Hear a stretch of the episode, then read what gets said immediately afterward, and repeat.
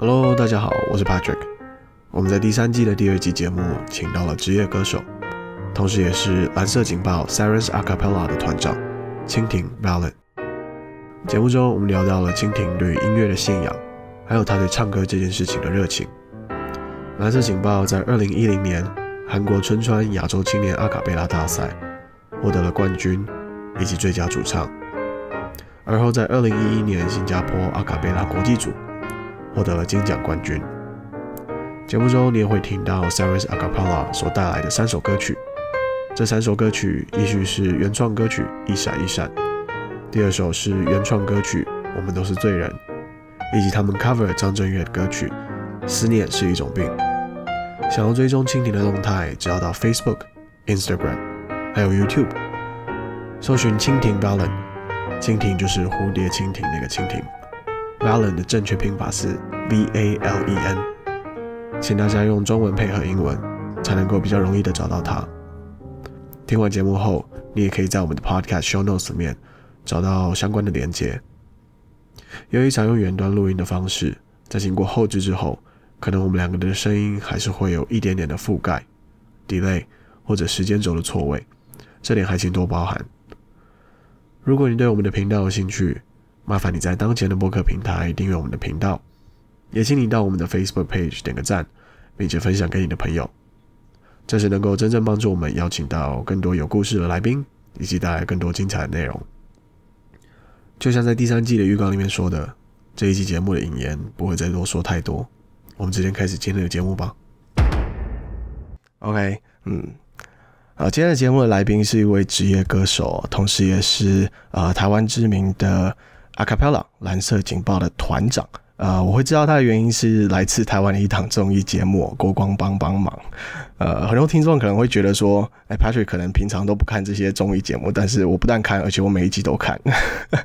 然后呢，呃，今天这位来宾蜻蜓呢，他在里面呃的合音表现让我相当惊艳哦，所以我就透过 Instagram 联系他，然后才会有今天的这一次录制的机会哦。啊、呃，首先先你蜻蜓跟我们听众打个招呼，然后稍微描述一下你的背景跟你现在正在做的事情。Hello，大家好，我是蜻蜓。哎，我今天才知道，原来你是因为国光帮帮忙认识我。哎，对，之前好像有讯息跟我说，我以为你可能有看过别的演出，然后再到国光帮帮忙刚好遇到这样。哎，不是哎、欸，不是、欸，我是我是国光帮帮忙第一次看到。真的假的？真的、啊。天哪天啊，然后是所以是那一集我跟另外一位女生的嘛？对。跟那个阿 Key，阿 Key，嗯，对，天哪，好，我跟大家介绍一下好了，我是一个，我是嗯台湾就是职业阿卡贝拉团队 Sirens 蓝色警报的团长团员呐，在团里是担任女中音，这样也是团队的录录音师。嗯，呃，听你自己没有讲哦，因为因为我也是后来收集到这些情报，所以你之前合作过的歌手包括五月天，还有李玖哲、张信哲，还有严艺格啊，对。其实团队，因为应该说团队，我们其实经营了，今年是第十一年的开始。嗯，那其实中间有蛮多上节目啊的合作，或者一些演出、商演或者艺术节的演出，都有跟艺人合作，或者我们做频道上面的作品这样子。哦，哎，当初你是为什么开始接触 Acapella？Acapella，其实我是大学来台湾念书。嗯。对，在在之前，我其实都一直在马来西亚这样子。那其实我在马来西亚高中的时候，就是有因缘际会下，为了打工，然后就面试到那个民歌餐厅的驻唱，然后我其实才开始有唱歌这件事情。不然在那之前，其实基本上都没有。然后来到台湾大一的时候，因为已经喜欢唱歌这件事嘛，想说来台湾好像也可以，如果有一些音乐相关的活动，好像可以去参与一下。其实我是在大一的时候有参加一个一个类似音乐班。就是其实是那个叫做明星艺能学院吧，嗯，就是王王伟王伟忠开的，对，王伟忠开的。那时候我们是第一届的学员，嗯，那我刚好就在那时候 Sirens 团员，他们有一位就是刚好女中音这个角色的人，他有自己的规划，所以离开的。那时候团也才刚创团，是玩玩票性质这样，然后刚好他们其中一个团员男高音小卷，就是跟我在那个音乐班课程认识，就问我有没有兴趣加入，对，所以我才被就这样子就加入 Acapella 这样。所以，所以你在这之前都没有，就是呃，就比如说业余的演出机会，或者是把唱歌当成一个比较正式的事情吗？没，我来到台湾没有，反而是在马来西亚，就是在民歌餐厅，就是算驻唱歌手。然后来到台湾那时候，只是偶尔会玩乐团，嗯，对，就是人就是就是这样子，学校校园的表演，然后乐团出去的一些小小很小的那种地方活动的表演而已。OK，哎，那呃，如果说我们以唱歌，它这个领域，它的职业的选择那么多，为什么你会特别对 Acapella 有兴趣？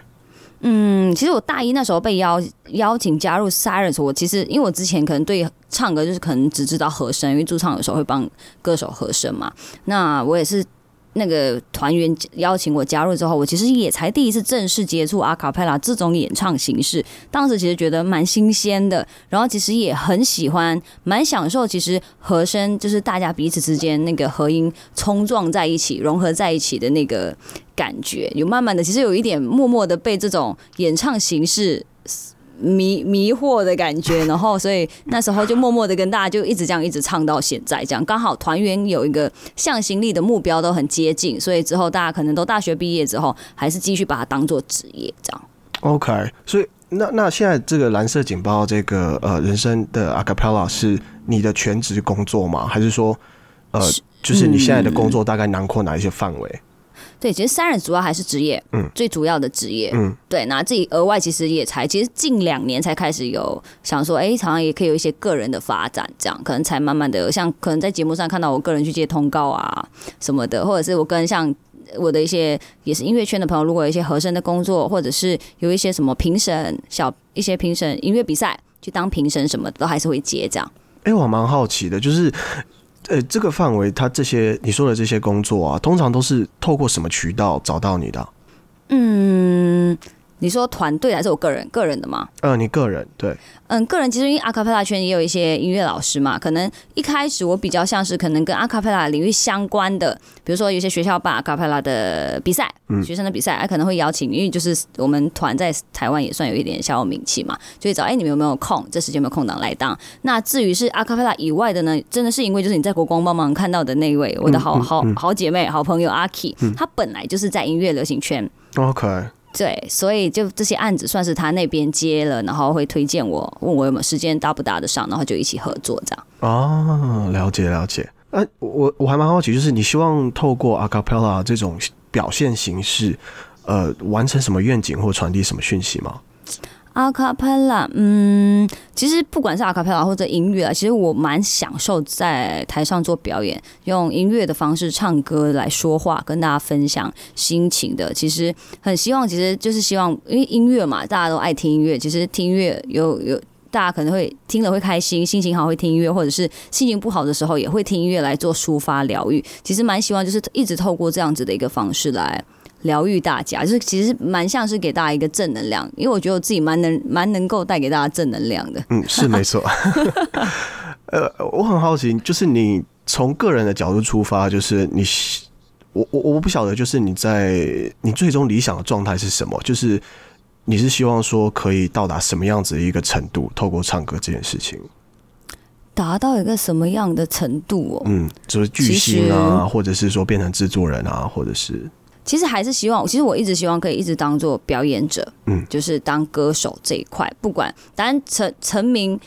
成名是当然一定会有这种想法，才会让更多人看到有更多的舞台。但基本上，我觉得还是希望能够不管大小舞台，我都希望可以一直唱下去。就是因为毕竟这个行业就是大家都过得很辛苦，是是否能够坚持到下一个十年、二十年也也不一定。所以我觉得把握就是没有多，其实我觉得没多想，就是把握现阶段可以做的，嗯，可以唱，还有机会唱，还有能力唱，对，就继续享受这样。嗯，哎、欸。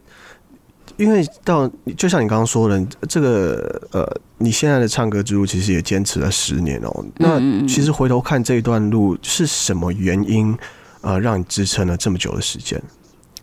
是什么原因哦？嗯嗯，这个嘛？可能我要想一下。嗯，对啊，因为你刚刚也说，就是什么原因？其实大家在可能我们普遍理解的那种成名或是红起来之前，其实都是蛮辛苦的。嗯嗯嗯嗯，是什么原因？因为 其实我觉得最主要是因为我蛮没有想到自己其实会蛮在蛮爱表演这件事情，就是在台上，因为只有私私底下反而是一个没有自信的人，在台上表演反而是让我是找到自信这件事情，就是落差蛮大的。嗯，所以我就觉得，嗯，在台上又可以带给大家会其实会帮助到，尤其是当粉丝给你一些 feedback，嗯，都是好的，觉得哎，你们真的让我有疗愈到，然后有帮助到我度过一些低潮或干嘛的。其实这些能量，其实我觉得算是其实互相彼此，粉丝可能觉得我们在陪伴着他们，其实我觉得更我。我自己更觉得是他们在陪伴我，支撑我一直在好好的生活下去，继续的表演下去这件事，一直坚持着不放弃的原因。嗯，你刚刚提到就是在台上找到自信，我想要绕回来聊一下这个明星艺能学员，是是这个没错吧？对对对对对对。当初为什么会参加？当初哦，当初其实这个活动是。我哥看到的啦，oh. 那时候我才刚来台湾大一，嗯、对，很嫩嘛。那他，我等于说第一次出国，一个人自己只身来到外地这样。那时候我哥想说，哎、欸，你不是蛮喜欢唱歌？可能那时候小还年轻还嫩，觉得好像可以来试试各种选秀啊，或干嘛，可以挑战一下自己。他可能觉得我有明星梦，他就说，哎、欸，有这些课程，你要不要去上一下？他唯一一次投资我的课程就是这个，他说你去上一下好了。我说，嗯，好啊，何不呢？然后就其实没有带着。任何的情绪就哎、欸，好像或者是任何的预想就去上了这堂课，其实是一个小确幸啊、嗯。然后就 然后就走上音乐这一条路了，是吗？对，就是在里面认识了 Silence 团员。嗯。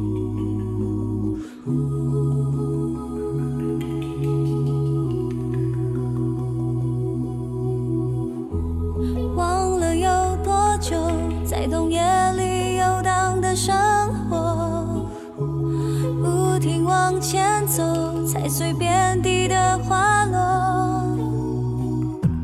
声嘶力竭的后拒绝被城市给淹没，永昼般的霓虹遮住了夜空的出口。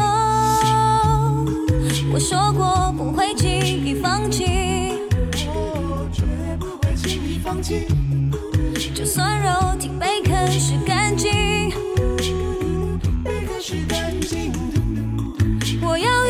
用全身的力气，你是否愿意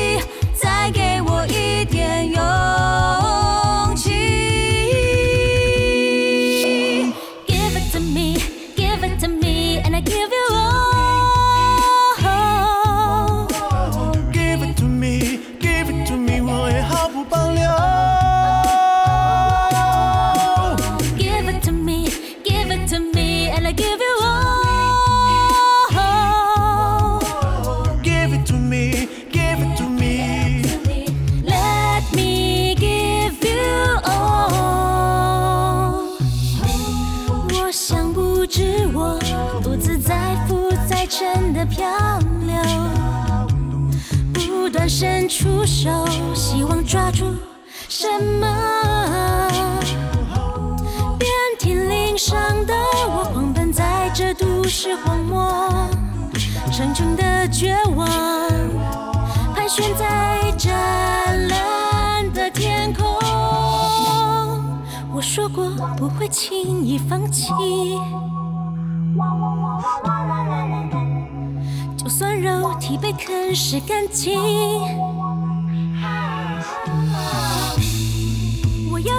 用全身的力气，你是否愿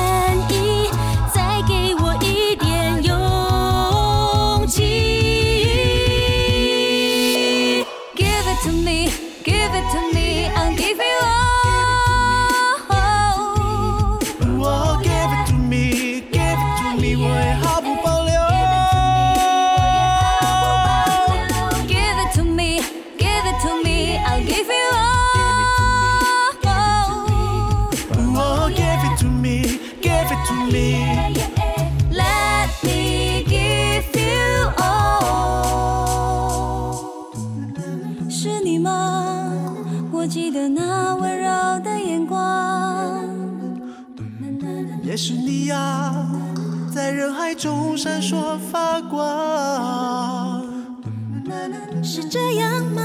你也和他和他一样，是这样吗？原来是你温暖我前进的步伐。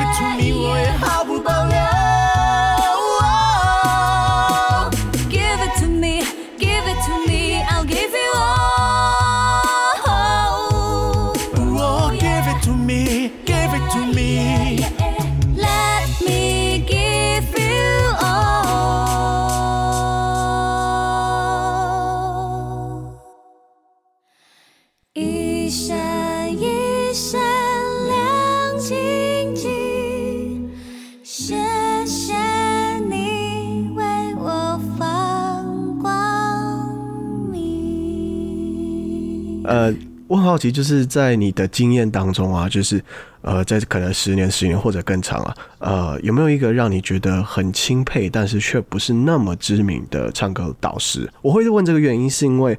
呃，因为我们常常会看到很多那种唱歌的比赛，有没有？然后那些评审就就也也相对的变得非常的知名。我很好奇，就是在你的经验当中或你的观察，有没有接触到一些没有那么知名的人物？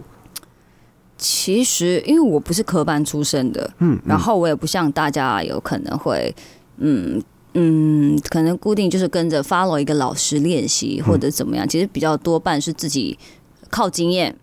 累积上来的，所以这一部分所谓的有一个这崇拜的老师或什么的，其实我并没有，但我我反而会有像会有一个让我觉得我很值得学习的一个对象，嗯，像是我觉得在流行圈里面的蔡依林，因为她其实大家都知道她是她的努力态度这件事情，因为她从一开始出道。不是都被说不是很会唱歌，那样貌可能不怎么样。这样其实大家都可以一直看到她，其实每个阶段都是不断的让自己提升，有不一样的表演，让大家是惊艳的，一直不断的超越以前的自己这件事情，然后去证明自己的价值所在。所以我觉得蔡依林这这个人对我来说是一个非常值得学习的榜样。嗯，在在音乐圈当中，就是你的音乐音乐生涯当中，他算是影响你最深的人吗？我觉得算是有一点，就是一直想要坚持往前这件事情。嗯嗯，除了蔡依林之外，你还有就是其他嗯对你的职业生涯影响比较深的人物吗？嗯，其实没有，所以就是他了。嗯、对，因为我觉得，我觉得，对我觉得，因为我的个性可能就比较不会去特别崇拜谁，或者是特别关注谁。嗯，对，我会觉得，嗯，应该说，如果真的要讲在阿卡贝拉圈好了，嗯、我觉得是。嗯一些前辈团，就是他们会让嗯，在音乐能力上面啊，或者让自己前进，让团队前进这件事情，可能就是阿卡贝拉的一些团队，像是瑞典的有一个非常前，已经算是国宝级的阿卡贝拉团，叫做 The Real Group，我不知道你有没有听过，他们是一个爵士团队。嗯，我比较孤陋寡闻，对，因为他们团。是还好，是没有，因为接阿卡贝拉圈还是对一般大家其实还是没有那么大大众。其实他们团很特别，他们其实现在其实如果第一代团员来说，他们应该都可能都有可能是当我们的，他们应该都已经开始都有生小孩或者是有孙子的那个年龄了。对，但是团到现在还一直经营，他们那个叫什么传宗接代的概念非常棒。他们其实把自己弄成是一个像是学校，他们有有一个 scholarship 是有专属 for 音乐。他们除了经营阿卡贝拉团，每个人都是老师，嗯、音乐老师教音乐以外的事情。但团队怎么生存呢？他们都会是，就是团员到当大家有家庭了，可能老了累了，有其他自己的规划之后，嗯、他们会真真心的团员进来，但是一直维持这个团队的风格概念在里面。我觉得这个是值得我们阿卡贝拉团去学习的。哎、欸，我很好奇，就是你说的传承这个概念是，嗯、就是阿卡贝拉圈特有的吗？其实也没有哎、欸。嗯并没有，因为其实团队，我觉得阿卡贝拉圈，因为只要是乐团，对我来说，它是团队。团队其实要经营真的很难。你想一下，如果今天两个人，一个人工作就还好嘛，自己的想法。那两个人工作已经要顾及两个人的磨合。那如果团队通常基本上五个人，那五个人有不同的想法，那要其实要长久经营，其实是蛮难的一件事情。哦，既然讲到这个话题上面，我还我还蛮想了解，就是因为你经营这个团已经是，哎，你是一开始就是团长嘛，就是。呃，不是，后来，OK，对。那在经营这个过程当中，就是你遇到最大的挑战是什么？我觉得是团员更换。嗯，对，因为应该说在团队来说，哎，刚好我们团有更换的是贝斯这个角色，比较特比较辛苦。应该说，在亚洲区域，大家拥有的嗓音贝斯其实就是比较少的。嗯哼，所以要找到贝斯的人选是很难的一件事情，可能因为男高音、女高音啊、女中音什么这，因为一般人大家都是唱歌居多，当主唱居多，所以这个声线是比较好找的。所以男低音又更何况在台湾，其实很难可以找到适合的团员进来。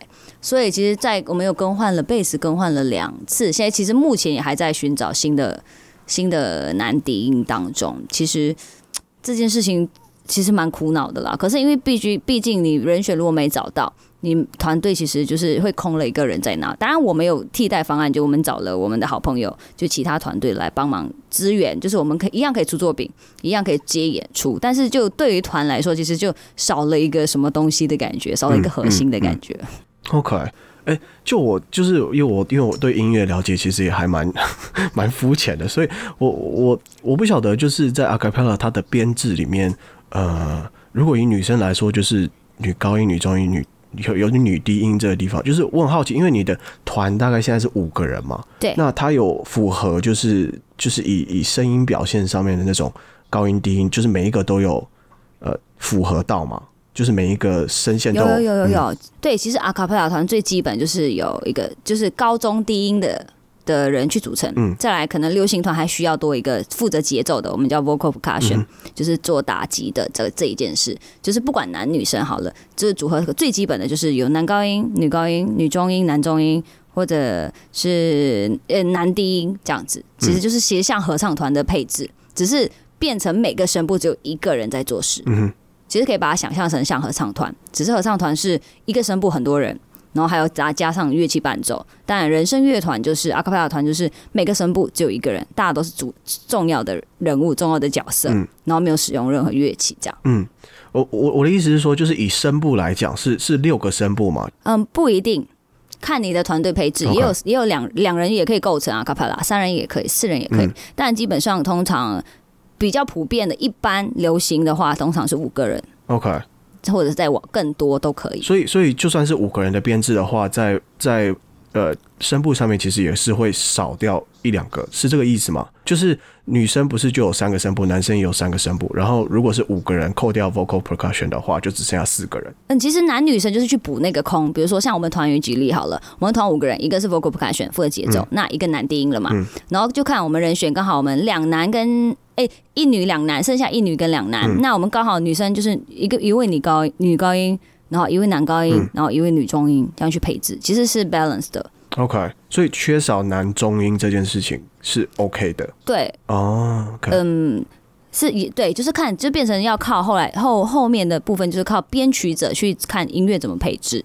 嗯，当然人多有更多的编曲方式，更多的空间，人少有人少的做法，这样。了解。呃，我想回到你个人哦，就是呃，我想就像你刚刚说的，可能在这个行业里面想要生存的人蛮多的。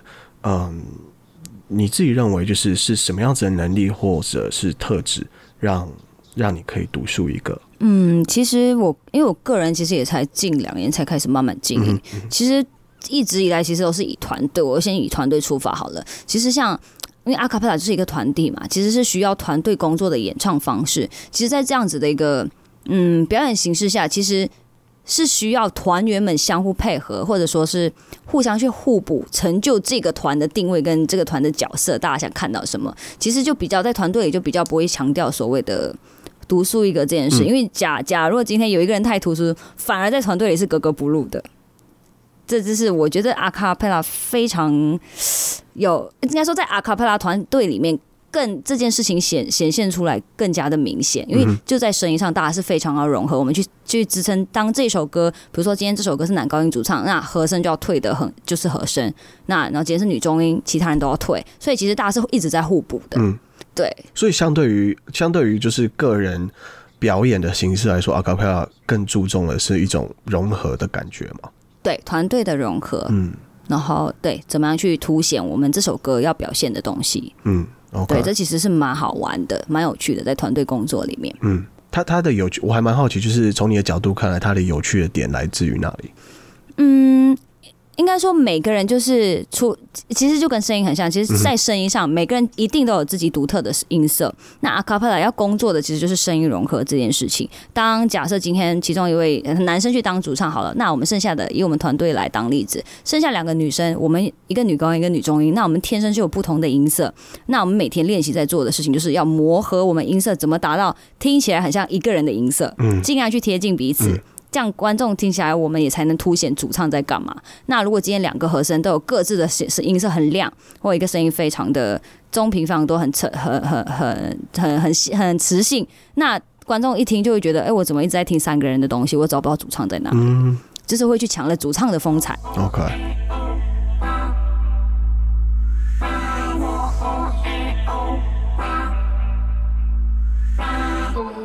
你靠近我却走开。我拒绝，不断暧昧反复。纠缠，我回来你却离开，我们之间是否已无法拥有未来？究竟你把疯狂散开，交缠着拥抱，完整炙热的相聚只剩下心跳，心如凋零不再花开，焦躁煎熬。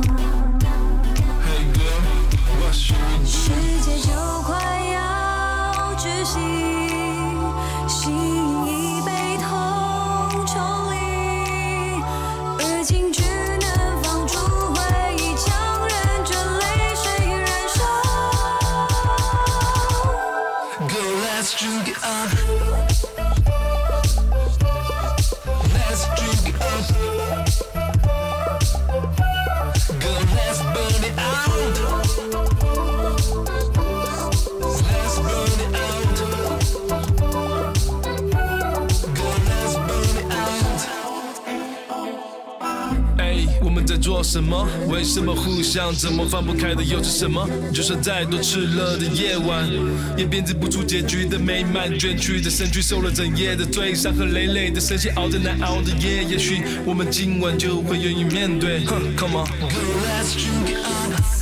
究竟把疯狂散开，交缠着拥抱，完整炙热的相聚只剩下心跳，心跳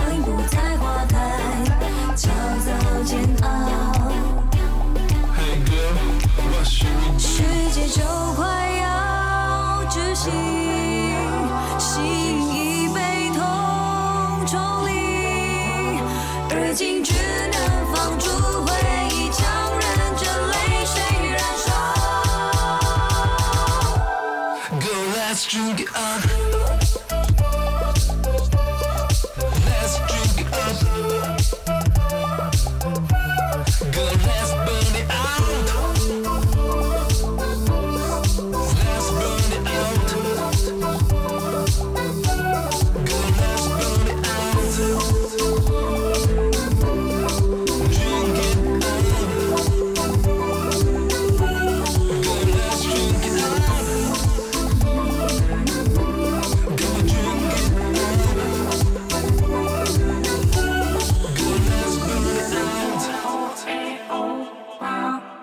其实我在想，就是我们大众普遍的那种想法，就是唱歌好不好听这件事情，几乎是就是天生的。我不晓得，就是在你的观察当中，有没有那个有没有一个知名人物是你认为完全就是颠覆这个刻板印象的？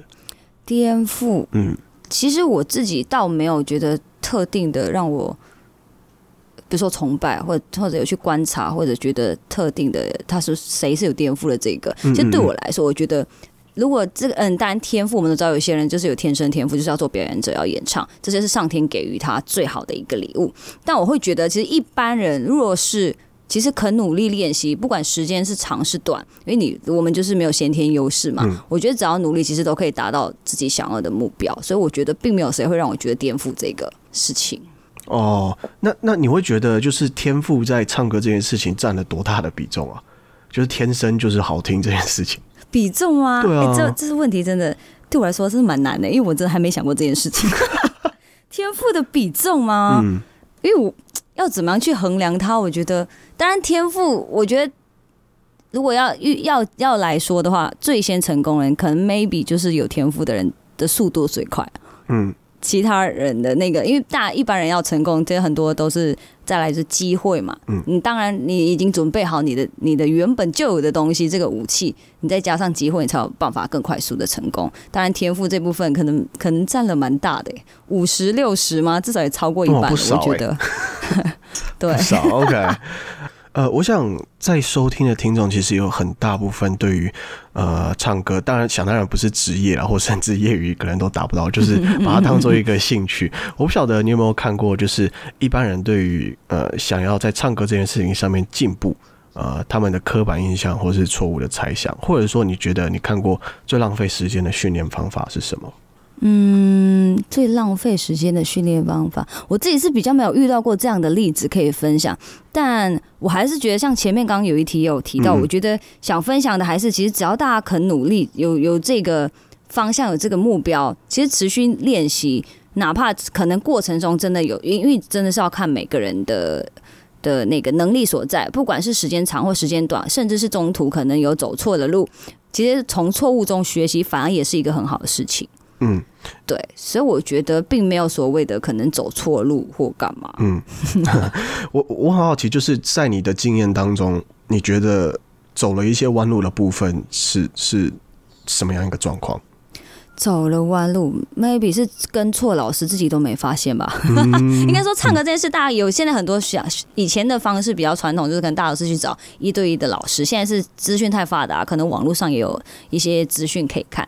因为唱歌这件事，我觉得蛮主观的。其实，嗯，各老师跟跟不管跟谁学习，我觉得都都是可行，都是可以的。就是主要是自己的有没有吸收到这老师想要表达的，你用对了方式了没，或者没有，自己要会去判断。OK。哎、欸，你刚刚提到网网路来网路，有没有你愿意推荐的这个呃，不管是网络上的资源、影片啊，或者是文章这些东西？那如果我们的听众想要利用的话，有没有一些你推荐的这些资源呢？网络上我是没那么熟悉，但我知道有几个人在做这件事情，嗯、有像嘎老师，嗯，对，Miss Ga，然后再来有一个歌唱系统 VBS。歌唱系统也有在做网络的，嗯嗯、好像还有一位是在台，我现在讲的是台湾的，还有一位是陈威宇老师。如果大家有兴趣，其实可以网络搜寻一下，看哪一个适合自己，因为他们三个都是不同的，我会觉得不同派别啊，不同的方式。不同哦？怎么说？对，因为每个人唱歌的方式。就算今天嗯，就像刚前面提到，其实每每个老师的教学方式会不一样，说法方式或者他们运用的方式会不一样，嗯，所以这这东西可能就是要靠学生自己去实际的跟老师上课，或自己去听了去分析，是不是自己再去使用，这实际的 follow 老师的。方法去操作去练习的时候，觉得哎，这是方式适合我自己。如果不适合，那我觉得可以再找其他老师听听，再自己再多试，找到觉得哎，好像哎，我听了这个之后，我自己唱出来，我觉得哎，我是舒服的，我是达得到老师所谓说的这件事情的。那我就觉得你那 maybe 这个老师就是适合你。嗯，但因为这个很主观，必须要亲自去体验才有办法。这样但光说其实有点难。嗯，对。呃，我我很好奇，因为你刚刚提到派别，就是怎么，就是我我不晓得，就是唱歌或者说唱歌训练这件事情，教学这件事情也有分派别哦。嗯，我刚可，嗯，我刚刚只是用这个词派别，应该说他们会用不同的方式运用，可能有说法吧。有的老师可能是用一种。嗯，像我上过，可能我刚刚提到 VBS 好，这是我有上过的系统。嗯、他们可能用的方式会说，教学的方式会说，哎、欸，你用喉头头头的位置来带领大家怎么去唱歌，找到适当的位置。嗯哼，那可能比较有也有上过比较可能比较合唱团的老师会会用比较古典的方式这样说，我们共鸣怎么分？大家听平常会听到头腔，然后鼻腔或者你的胸腔，其实每个人说法会不一样。嗯，对.就是他们的教学方式不一样。OK，哦，接下来我现在这是个问题，还蛮好玩的，就是在访纲上面，我不知道，我不知道你你的想法是什么，但是如果我希望在就是四周之后能参加，我不知道社区歌唱比赛，然后希望能够生存下来，然后能拿到奖金这样子，那你会你会怎么样设计这四周的训练过程啊？呃，因为因为我会问这个问题，就是因为通常我们在看一个呃。呃，一个活动的时候，或者是一个小技术，不管是弹吉他也好，通常都可以用一种二八法则去套用。就是说，如果你把这这个东西当成一门学科，那其中有有一些部分，嗯、有一些模组，它是在呃快速上手这件事情占了很大一部分的。嗯，所以我很好奇，你会怎么样回答那个问题？我不晓得你会怎么样设计这个四周的训练过程，只有四个礼拜哦，四四个礼拜。对，其实基本上就是还是先看。首先要先评估这个人的能力在哪，那那课程内容其实都差不多，只是说要看时间长短。那这个人能力在哪？其实会进行的是第一项，可能就是对于想要演唱的这首歌，挑歌这件事情，对于这首歌的旋律、音准跟拍子练习。嗯嗯，对，然后再来是对于嗯声音唱这首歌的时候，你声音的控制跟稳定度的练习。然后再一个，我觉得是情感诠释的设计。情感诠释的设计，对，因为要比赛嘛。其实歌曲现在也有很多人，就可这他你就是要设计，因为这首整首歌有三分钟，那他可能都一直，比如说主歌副最基本，我们听到的是主歌副歌，又来主歌副歌这样嘛。等于说你两次你要怎么去呈现那个起承转合？我想我想回到刚刚说的那个情感，嗯，呃，情感诠释设计，这个、对，嗯、情感诠释设呃，这个还蛮模糊的，就是这我这样听起来还蛮模糊的，它大概是一个怎么样子的过程？对，我可以举例哈，比如说以一首。抒情歌来说好了，应该说以以歌唱诠释来说好了，好，我们两次主歌好了，有很多种唱歌方式嘛，你可以用比较说话的方方式，可能最最最容易让大家理解，可能说，那我这一段，比如说我一开始这首歌刚开始的才起承转合嘛，还在刚开始要铺陈，我可以用比较气音的方式来诠释，这是一个不一样的选择了。那可能到了第二遍，情绪已经已经过了第一次副歌，我第二次我可能已经是比较坚定，那我的气我就可以唱的比较扎实一点。OK。对，其实就是看这首歌曲是什么样的歌曲，你去选用声音来诠释，但当然包含着要演唱者也要带入你自己的情感在里面，故事你想诉说什么、嗯、？OK，声音只是辅助你。对，了解。呃，在你的观察当中，就是新手一般人啊，我们说一般人，呃，在唱歌这件事情最容易犯的几个错误是什么？唱歌新手是指一般人、嗯，就是很一般的。我觉得很多人可能现在看了很多自己有喜欢的歌手或者怎么样，很想模仿，我觉得很好。但我我这样可能去学校当当过评审，我觉得我个人听歌是非常在乎。歌词咬字清不清楚这件事情，嗯、我觉得现在大很多人就是唱歌，就是有一点就是含糊带过，就是把音可能都唱到字没有咬得很清楚。我觉得这蛮可惜的，因为唱歌对我来说就是在说故事或者在说一件事情。我要我要说我我比较表达这件事情。那如果今天我都听不清楚，反而要去拿歌词来唱，我就觉得嗯，这样我就没有办法好好专心在听你唱歌，反而是很扣分的一件事。哎、欸，那你怎么看待就是？咬字不清楚，因为 我不举例子也不行了。就是就是周杰伦，他他一开始出道其实就是 咬字不清。哦、你怎么看待这件事情啊？我是还因为周杰伦不可能有再其他的周杰伦出来嘛，因为周杰伦就一个就够了，不需要那么多周杰伦。对，因为他也有创作才华去帮他加分，嗯、所以我觉得就很多人可能 maybe 就都这样想要走这个系列，但周杰伦就那一个。OK，所以我觉得嗯，对，大家还是要找到属于自己的不一样的特色。但是咬字这件事情，我自己个人很 care 啦。嗯，所以，所以我我的意思说，因为你刚刚提到评审，就是在你做评审的时候，就算他那个演唱者他挑的是 I don't know 周杰伦的歌，嗯，所以他他会想要去模仿这件事情，以致变得咬字不清楚。所以在你的呃想法里面，可能并不是那么的嗯好的一件事情。嗯，我觉得这必须要看综合评分。如果他其他的表现、情感什么是达到，也许这一个比重就会不会那么多。OK。对，我觉得这话要看整体性。对，嗯，呃，在你的观察之中，有没有呃哪一些错误或者是问题，就算是职业的呃呃表演者，也是会一个不小心发生的？职业表演，其实在现场做 live 演出，其实会出小小出彩，其实是蛮常会发生的事情。像是可能有时候会很意外的，就是可能你没有预想到自己会突然间破音。OK，对，或者是对你送气不够，我的音就偏低了或偏高了之类，就走音的部分这样子。我觉得这是蛮常歌手会发生的，因为每个人每个人身体状况都每天会不一样。如果前一天可能这周太劳累，或者是身体有状况感冒什么的话，其实蛮容易有一些小出错的啦。嗯。呃，我想这是一个不错的地方来结束这个访问哦。呃，最后一个就是，呃，如果我们听众希望 follow 你啊，呃，追踪你的动态，他可以透过什么样子的方式？哦，大家可以 follow 我的 Instagram 跟 Facebook，还有 YouTube 的那个。最近想要认真来经营一下 YouTube，大家可以搜寻蜻蜓 Valen，其实就可以找到我了。啊，呃，Valen 是 V A L E N。A L E N 对 Valentine 的那个 Valen，这样大家就会记记得了。OK，好，那呃呃，蜻蜓它的所有的这个在社群媒体上面的连接啊，我们都会附在我们 Podcast 的 Show Notes 里面，所以大家还可以很轻松的找到。嗯，OK，好，那今天的访问大概就到这里啦，谢谢蜻蜓，谢谢。我在孤独的路上没有尽头。一辈子有多少都来不及发现，已经失去最重要的东西。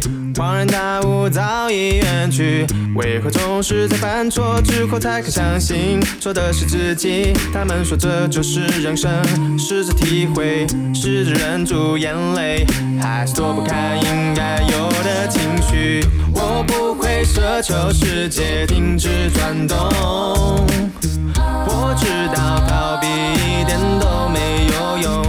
只是这段时间里，尤其在夜里，还是。会想起难忘的事情。我想我的思念是一种病，久久不能痊愈。当你在穿山越岭的另一边，我在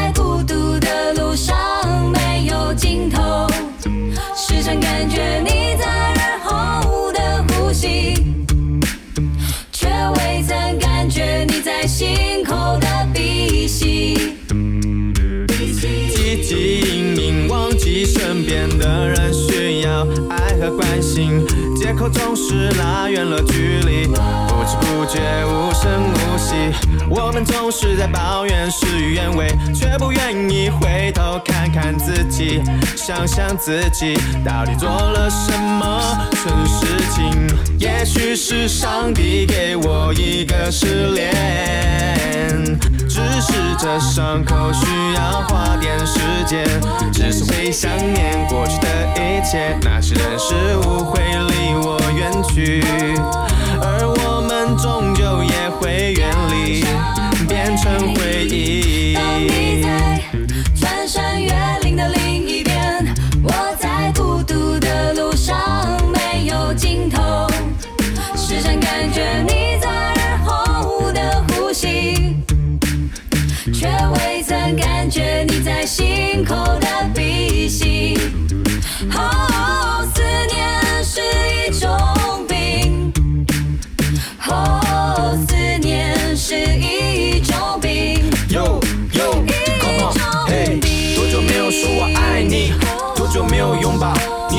的人，让这个世界不再那么美好，只有爱可以让它更好。我相信一切都来得及，别管那些纷纷扰扰，别让不开心的事停下了脚步，就怕你不说，就怕你不做，别让遗憾继续，一切都来得及。多久没有说我爱你？多久没有拥抱你所爱的人？当这个世界不再那么美好，只有爱可以让它更好。我相信一切都来得及，别管那些纷纷扰扰，别让不开心的事停下来脚步，就怕你不说，就怕你不做，别让遗憾继续，一切都来得及。思念是一种病，哦，思念是一种病。在穿山越岭的另一边。我在孤独的路上没有尽头。